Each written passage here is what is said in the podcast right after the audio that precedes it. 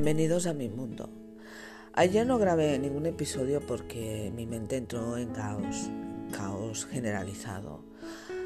Y dejé de hacer mi rutina diaria y pasé a limpiar mi casa, ordené, todo eso me ayuda. Lo hago desde fuera, pero con esa conciencia de que a medida que voy ordenando los objetos de casa, los libros que he sacado de, sitio, eh, se ordena mi mente. Y poco a poco fui ordenando la mente. Nos cuesta mucho elaborarnos estrategias que nos funcionen para que nuestra mente se calme. Buscamos técnicas y las metodizamos. Ay, que no me salía la palabra. Sí, creamos un método. Pero el maestro Krishnamurti y nos habla en el libro Darse cuenta eh, con mucha sabiduría de que nuestro ego se adapta al método, con lo cual hemos de ir cambiando el método. ¿Por qué? Porque el ego se adapta a lo que tú estás haciendo en cada momento y se acaba identificando. Y llega un momento en que ese yo, yo esencial que habita dentro de nosotros, que no sabemos describir, pero nos invita siempre al bienestar, entra en conflicto. Y eso fue lo que me pasó. E hice una cosa que normalmente no hago, que fue romper ese caos a través de hacer cosas fuera. Y poco a poco esa conciencia de orden fue penetrando en mi mente, en mi alma, y me fui relajando. Y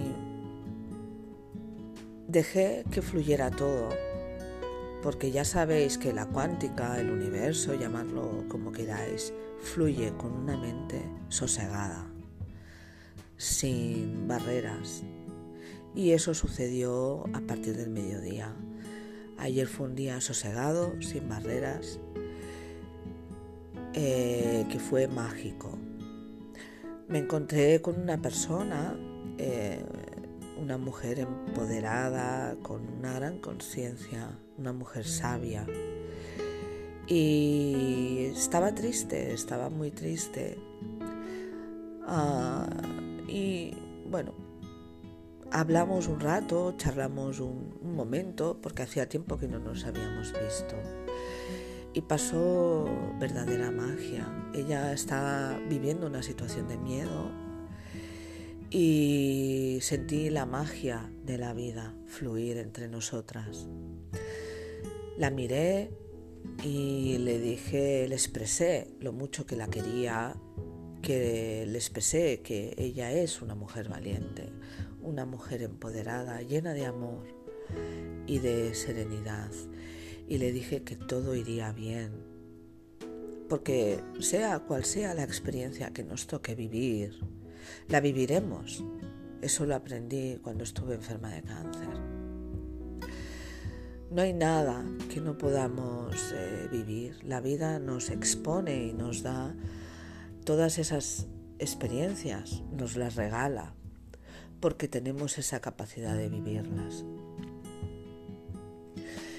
Y abracé a esa gran mujer con, todo mi corazón y sentí la magia, la magia del amor, de la amistad, eh, cómo fluía esa energía entre las dos.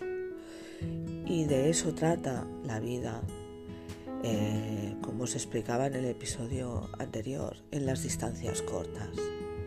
Llegué a casa emocionada porque me llevé, me llevé más amor del que di y eso me emocionó.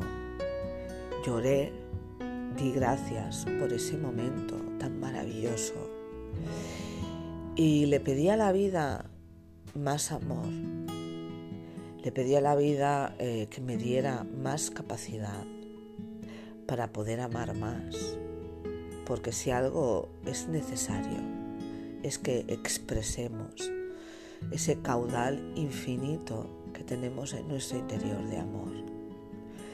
Y solo lo podemos hacer reconociendo a los demás como espejos de nosotros mismos. Hoy las vistas desde mi ventana muestran un horizonte lleno de montañas nevadas y la bendición y la bendición de este momento maravilloso que comparto con vosotros. Bienvenidos a mi mundo.